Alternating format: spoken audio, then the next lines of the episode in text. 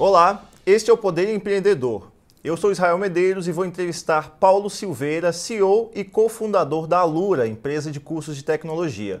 A escola possui hoje mais de 1.200 cursos em sua plataforma e foi considerada uma das startups brasileiras com maior potencial para virar unicórnio, que é quando uma companhia atinge o valor de mercado de 1 bilhão de dólares. Paulo, muito obrigado por aceitar o convite. Oi, Israel, muito obrigado por eu poder participar aqui, fico bastante honrado. Paulo, como foi o início da Alura? Como surgiu essa ideia de, de, de, fundar uma empresa de tecnologia, de cursos de tecnologia, e como vocês identificaram essa demanda nesse setor? É interessante, é uma boa pergunta, Israel, porque todo mundo que vem pedir conselho, né? Tem muita gente aqui da audiência que quer empreender ou está no começo é, dessa carreira. E as pessoas esperam que a minha resposta seja não, porque a gente tinha um plano e a gente viu uma grande oportunidade, mas na verdade não foi assim. Então, a empresa existe há muito mais tempo, né? Ela começou com o ensino presencial, não é? Assim como um, com sala de aula, com computador de tubo, né? Monitores de tubo. E tinha até um outro nome antes, porque a gente não viu uma oportunidade clara de crescer um business como é hoje em dia que as pessoas buscam empreender. A gente tinha aquela mentalidade de eu quero criar um emprego legal para mim, que é o que as pessoas que falam sobre empreendedorismo falam que é a forma que você não deveria empreender, não é? Se você está buscando um emprego legal, não vai empreender, porque é algo diferente. Mas enfim, a gente começou eu e meu irmão quando teve o boom de algumas tecnologias, né? Para quem conhece um pouco, essas coisas que as pessoas classificam como open source, então, desde o Linux até as coisas da Apache e também o Agile, não é? Que o Agile, o Kanban, o que hoje em dia está em todo lugar, Teve uma época, quase 20 anos atrás, que isso era considerado coisa de maluco, né? Forasteiro, eram os jovens que não queriam trabalhar direito, não é? Esse, mesmo esse mecanismo de squad que a gente cai hoje em dia em várias empresas também é algo que foi é, criticado, hoje em dia também é ainda mais criticado. Então eram coisas novas que as empresas, as escolas de tecnologia, já havia algumas grandes, elas não davam curso disso. E a gente gostava disso e achávamos que o mercado ia abraçar o mercado ia se abrir e as grandes, as big techs, que hoje em dia a gente chama de big techs, iam começar a se conectar com essas tecnologias gratuitas, né, open source, né, gratuita não é a palavra correta. Então a gente enxergou aí, e a gente fala, poxa, vamos montar a nossa escola que ensina essas coisas que os outros não ensinam e que as pessoas não estão dando muita bola. Então a gente começa assim. Com quantos colaboradores o projeto foi iniciado? Como foi a chegada dessas pessoas, a obtenção de investimentos e quantos colaboradores a Alura tem hoje? Israel, também outra resposta fora do padrão né, das startups e das empresas.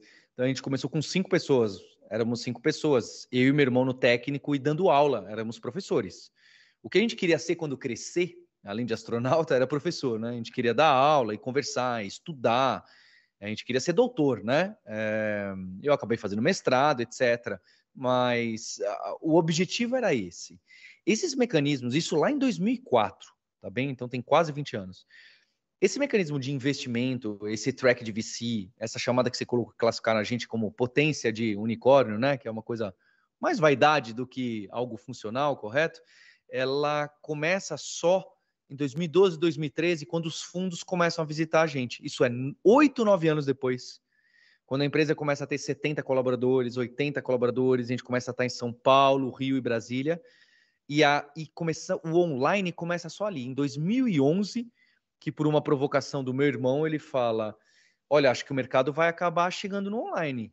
E aí eu falei: Não, Guilherme, online tem menor qualidade, ninguém tem celular, ninguém tem banda larga. E realmente, 10 anos atrás, era na Faria Lima que você tinha essas coisas, não é? E de qualquer maneira, a gente foi ali, a gente foi o first mover, né? Ou um dos. Se moveu para o online devagar, né? Testando o território ainda. E ali começaram a aparecer os fundos, fundos de priority equities e fundo de venture capital, que também em 2012, 2013 ainda só tinha dois ou três brasileiros, né? Esse assunto, mesmo startup, o assunto startup, né? É do ano que nasce Nubank, é do ano que nasce essas grandes startups. Então ainda era muito incipiente mesmo. E a gente só vem receber um, um, um aporte da, do fundo da Crescera, que é do Rio de Janeiro, e do fundo da SIC, que é um fundo australiano, em 2016, quando a gente apresenta uma tese já um pouco mais estruturada, que a gente queria ser um ecossistema para o profissional de tecnologia. É, hoje em dia a gente já expandiu um pouco isso, porque o profissional de tecnologia estudava naquela época de várias formas, né? Começava estudando em livros, né? Tinha livro físico, né? Você ia na livraria Cultura comprar aqueles calhamaços. Você também tinha blog e coisas de graça. Você tinha cursos presenciais, você tinha curso online. Então, a gente come... e a gente queria ter um dia uma faculdade.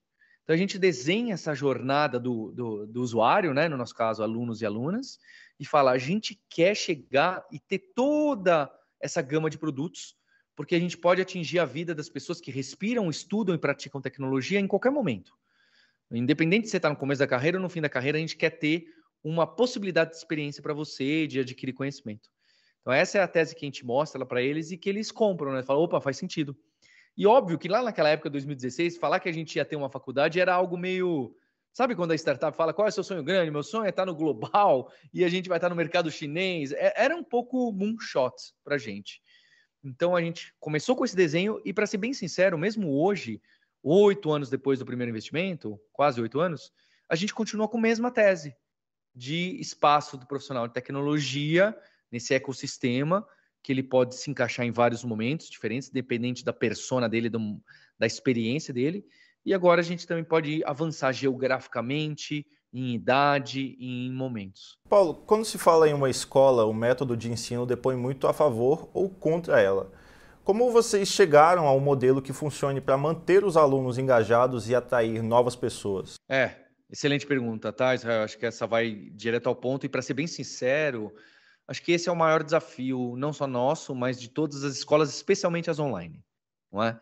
Porque você está dentro de uma sala de aula com 50 pessoas, as pessoas já não são iguais e já há essa crítica da massificação do ensino, de você tratar todo mundo meio igual, e é complexo você engajar as pessoas na sala de aula que estão em momentos de aprendizado diferentes, com preocupações diferentes.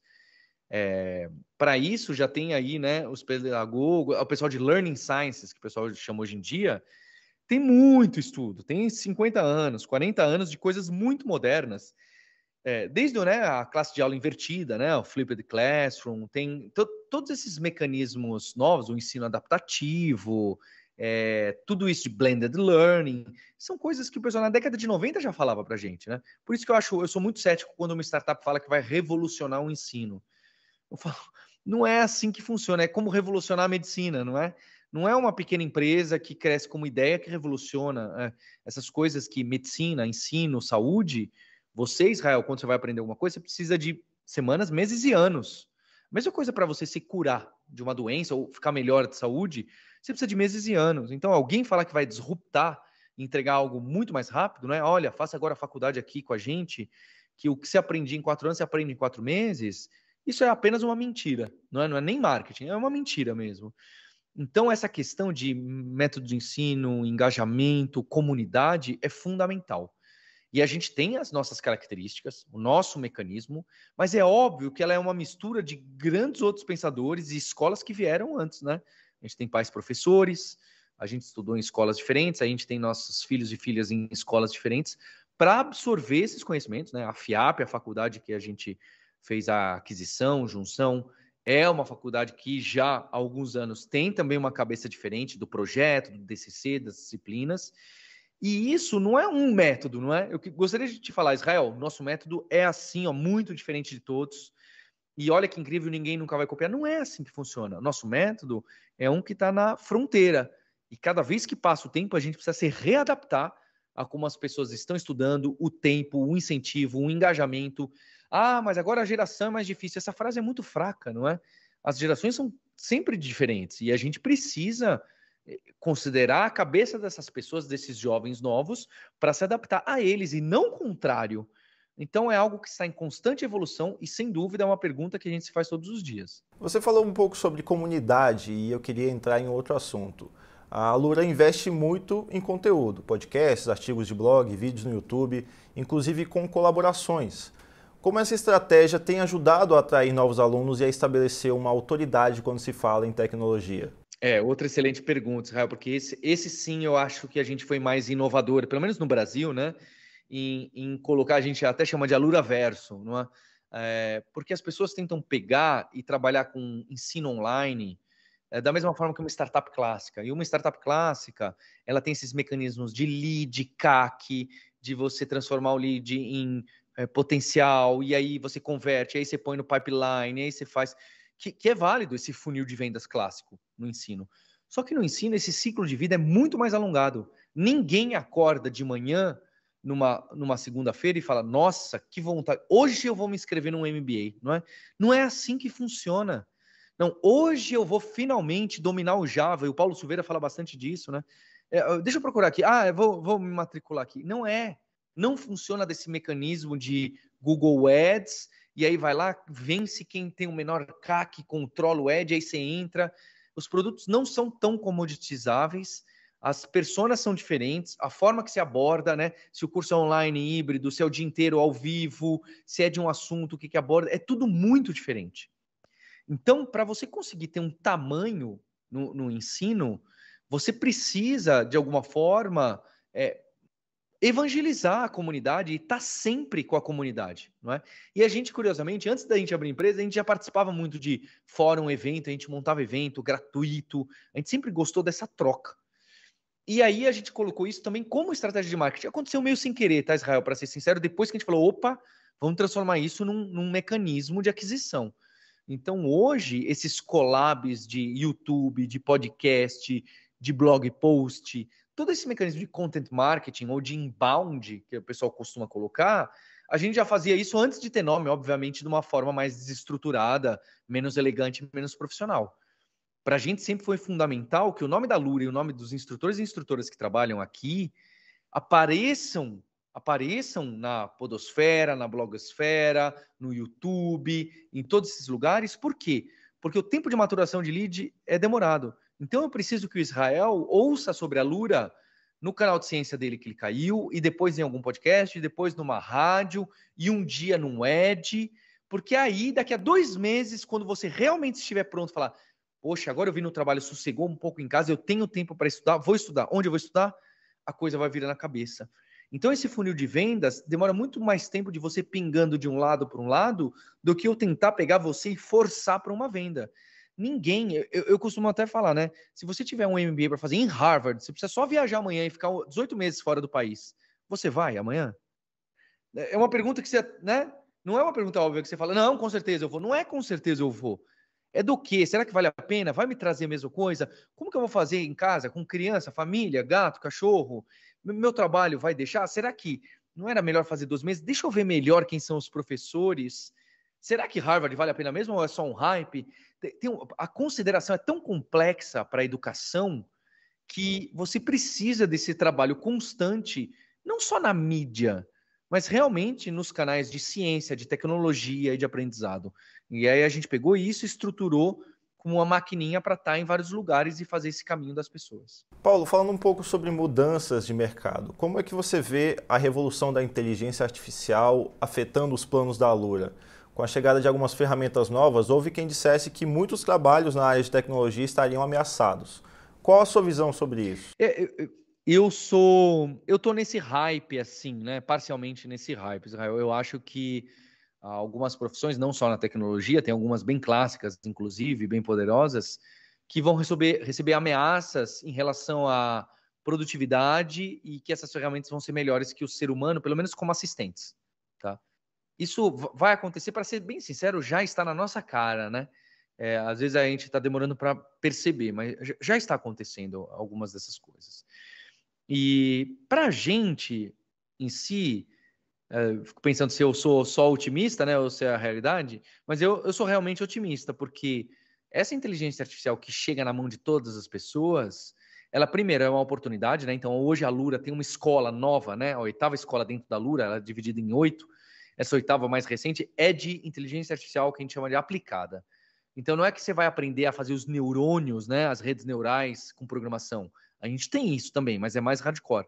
A gente tem como que você vai aplicar o GPT em vendas e automatizar uma parte do seu Excel e do seu trabalho. Então, isso, a IA na tecnologia amplia para a Lura a possibilidade de alunos e alunas, que antes eram muitas pessoas que trabalham com coding, que trabalham com UX, que trabalham com produto digital. Hoje, com isso da IA, a gente começa a ver e ter também cursos, formações e comunidade para as pessoas que vêm de vendas, de finanças, de liderança e que precisam aplicar isso no seu trabalho. Então, ela é um escopo novo para a nossa escola. E para ensinar, é, o meu irmão coloca muito bem isso, né? Tem a parte de aprendizagem e, e ensinar, né? Para ensinar, ela vai auxiliar muita coisa. Vai ajudar a gente a criar conteúdo melhor, mais fácil, mais rápido, corrigir conteúdo, corrigir exercícios de alunos e alunas, todos esses pontos. Mas o aprendizado, que é o Israel sentando com o livro, aprendendo, com a tela, fazendo o exercício no, no caderno, isso não vai ser muito acelerado, não é? Não tem. É, é, a mesma questão que eu coloquei no começo. Não tem como você fazer a, a, a, faculdade de quatro anos em quatro meses. Isso, isso não existe. Essa frase não tem cabimento, não é? é nem nas piores faculdades isso, isso vai acontecer se você. É claro, ah, Paulo, mas isso aqui que foi ensinado não é tão útil para o mercado de trabalho. Ok. Mas aí vem até a questão se a faculdade tem que ser completamente orientada ao mercado de trabalho, né? Que acho que é uma excelente questão. É, então, a, a, forma que você aprende vai ser acelerada, mas vale lembrar que a inteligência artificial aí para o aprendizado adaptativo já existe há muito tempo e não revolucionou o ensino, o aprendizado, quero dizer, não revolucionou. O Wikipedia acelerou quanto o seu aprendizado? O smartphone acelerou quanto o seu aprendizado? O online acelerou quanto o aprendizado? É, acelerou, são pequenos degraus, né? Eu acho que vai acelerar, vai ajudar, mas não é um golpe desse que, que as pessoas estão apostando. Assim, lembra? Wikipedia, meu, nossa, como vão ser as escolas agora? Porque os alunos. Né? Nada disso se concretizou. Não vai ser dessa forma, tá? São, são passos, são passos. Vai ser um salto grande, mas é um passo. Paulo, de que forma você vê a Lura daqui a cinco anos? Onde a escola pretende chegar e quais impactos quer gerar na sociedade? É. Esse também, esse aqui também vem um, um, um, um, sonho nosso, né? Acho que a gente tem expansões, né? A gente tem expansões, né? Agora com a FIAP a gente tem a possibilidade de expandir para outras cidades, algumas poucas outras cidades. Tem a possibilidade de expandir o online, que a FIAP é muito conhecida em São Paulo, a Lura é conhecida em, no Brasil inteiro. A gente tem 2% dos nossos alunos são de fora do Brasil, né? São brasileiros, mas de fora do Brasil. Então a gente tem essa expansão que já acontece, né? A gente crescer como player de qualidade premium de ensino de tecnologia, de computação. E, e, sem dúvida, o meu sonho é que a gente possa atingir também, é, como ali na FIAB já faz, e na Lura também já tem um pouco, a ciência, não é? A gente quer ter. Os meus investidores não gostam do termo, né? Think tank, porque parece que é uma ONG, né? A, a gente quer se posicionar como um player que fala assim: ó, o Israel está com uma dúvida, sobre como que ele aplica a tecnologia aqui na empresa, ajudando melhor os colaboradores e tirando. Conversa com alguém da Lura para saber, para discutir, e aí a gente vai te direcionar com quem que você pode conversar, independente da gente ter produto para isso ou não. A gente quer realmente é, finalizar isso de ser referência para assuntos de discussão de tecnologia. Então, o podcast nosso, o YouTube, os artigos, a gente poder trazer um professor doutor lá da Holanda para o nosso evento de liderança técnica e pessoas assim, é para que a gente possa ajudar né, o ecossistema Brasil, América Latina, de falar, poxa, como que eu penso melhor em tecnologia aqui na minha empresa? Ou na sociedade, ou no governo, ou nas escolas.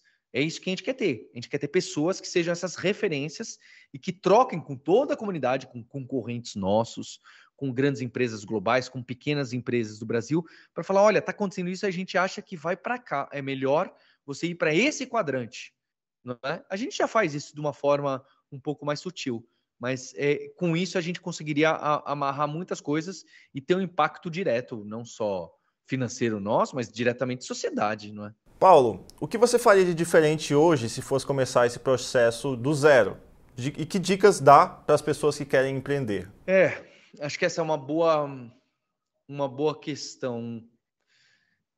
Eu acho que eu teria dado mais valor para essas preocupações que as pessoas têm hoje em dia de cultura, pessoas e também para finanças, um pouco mais cedo, não é? Porque quando você começa uma empresa, é, e ela está engatinhando, ou mesmo menos de 50 pessoas, e especial que nem a nossa, que sempre foi superavitária, né? A gente sempre deu caixa, não é? A gente nunca se colocou em, em casos de queimar, foi uma opção nossa, não é? é a gente então menospreza. Se está todo mundo indo bem e o clima é bom, isso de pessoas, ainda mais no, quando era presencial, e o financeiro, não é, é algo que você só vai tocando, não é? Você só vai tocando. Sendo que quando você cresce, aí é tarde demais para você olhar. Peraí, deixa eu organizar aqui o financeiro e o time de pessoas e a cultura.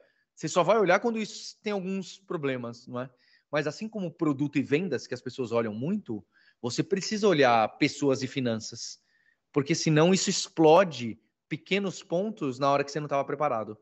Então, olhar para isso um pouco antes, eu não diria no dia zero, tá? Porque no dia zero, realmente, esse blá blá de product market fit, market fit, e encontrar o produto, melhorar o UX, entregar valor para o usuário, acho que esse é fundamental mesmo, tá? Mas no primeiro momento que você estrutura as coisas, você precisa ter esses cuidados, esses aten essa atenção para o que a gente chama de back office, não é? Para as pessoas que estão atrás, não, não na linha de frente, nem na do meio, que estão lá no fundo. Acho que isso precisa precisa olhar bem. Sobre dica para empreender, eu falo que é sempre difícil, né? É sempre difícil. É, eu, eu, gosto muito dessa temática aí, acho que o Naval Ravikant aí, que é um dos fundadores da Angel List, né? Ele ele fala bastante, olha, pegue todos, todos os conselhos, rejeite a maioria dos conselhos, né? Eu, eu gosto muito desse, né? Se ouve, né? ouve todo mundo que passou aqui, ouve todos os podcasts de empreendedorismo, aí você pega e você tira a sua soma. Você soma, corta isso, corta isso, isso não faz sentido no meu ramo, isso não faz sentido para mim, isso não faz sentido para o meu investimento, isso não faz sentido para o tamanho que eu quero chegar, isso não faz sentido para o meu estilo. Né? Tem estilo de empreendedores. Então, logo, eu vou pegar só esse pedaço aqui. Então, acho que isso é importante, você não ficar ouvindo tudo e fazendo tudo, né? Lendo todos os livros que falaram. Você precisa tomar uma decisão final, porque empreender uma hora vai te cobrar isso. É você toma essa decisão. E, mas a, a, a, dica que eu daria era que você procurasse sim um, um nicho, um espaço que você tem conhecimento e que você tem familiaridade. Eu não diria paixão necessariamente, tá? Não precisa ser. Você tentar sempre buscar só o que você tem paixão é, é, é muito mais difícil. Mas você precisa ter conhecimento, familiaridade, entender um pouquinho daquele assunto. Se você nunca trabalhou com saúde, não conhece ninguém que trabalha com saúde, vou empreender em medicina porque tem muito dinheiro, hum, eu acho que, não só eu, né? As chances disso dar certo e funcionar muito bem são muito menores, muito menores do que se você já tem conexões, você já tem envolvimento, se você já conhece as dores, se você já passou por aquela dor, né? Se você já passou ou está muito próximo de alguém que passou por aquela dor que você quer resolver, isso é uma vantagem competitiva enorme. Em vez do que vou estudar esse mercado que me parece que há uma oportunidade. Não estou falando que não é válido, tá? Só estou falando que esse é muito mais difícil. Paulo, para encerrar, que livro você indicaria para quem quer entender melhor as oportunidades no, no, mundo da tecnologia? Eu acho que como livro geral, eu, eu tento evitar, né, eu ser muito fã de autores, porque aí você se condiciona, né? Que nem o pessoal que é muito fã do Elon Musk, e acha que tudo que ele faz é tudo certo, vou, né? Que é um caso completamente, né? Ou muito fã do Google, ah, lá no Google é assim que a administração é feita, logo eu vou fazer aqui tem um VP de não sei o que que responde não sei o que, vamos porque o Google faz assim, vamos fazer assim. Acho que você precisa de novo beber das várias fontes, né? Mas certamente esses pensadores que têm uma cabeça mais aberta, que está justo te falando, olha, tem essas várias, só tome cuidado com isso, mas faz aí do seu jeito Acho que o, o, Taleb é um desses, né? Então, o antifrágil, ele tem um monte de historinhas interessantes, ou qualquer um deles, tá? Esses, esses grandes pensadores também que vendem muito livro de business, eles se repetem muito, não é? é o, o antifrágil tem historinhas pequenas que você vai falar, nossa, um taxista, né? Um banqueiro relacionado com um restaurante, e esse sistema aqui é mais complexo. Esse... Nossa, realmente, você começa a fazer, ele, ele faz, sua cabeça trabalha com analogias, e empreender essa inteligência é realmente você lidar com o desconhecido e incerteza. Então, você faz, ter a capacidade de fazer analogias, porque o seu campo nunca foi, ninguém nunca fez, são. Né? Você está pedindo dica para o Paulo Silveira, que é de outra área, ele não, eu não conheço a sua área. Então, você precisa dessa capacidade. E esses livros aí, eu gosto dele, gosto do Naval, que ele tem aquele almanac, um podcast aí que ele já parou. Gosto do Scott Galloway, que também tem, tem, tem alguns livros mais, mais de negócio, história de negócios. Eu iria para o Taleb, sim, se, se nunca leu, porque é uma leitura relativamente fácil, né? Ele é um matemático nível hard, né? Mas os livros que ele faz é realmente, pelo menos as primeiras partes, é bem aberto. Ele realmente faz você ter um pensamento não plural, né? Ele tá batendo naquele negócio do risco, né? Que o risco existe, você precisa encarar. É, não é para evitar risco, né? Tem gente que interpreta o Taleb do tipo, evite risco, né? Black Swan, evite risco. Não é isso, né? Ele está falando que o risco existe, você precisa trabalhar com essa possibilidade. É bem diferente.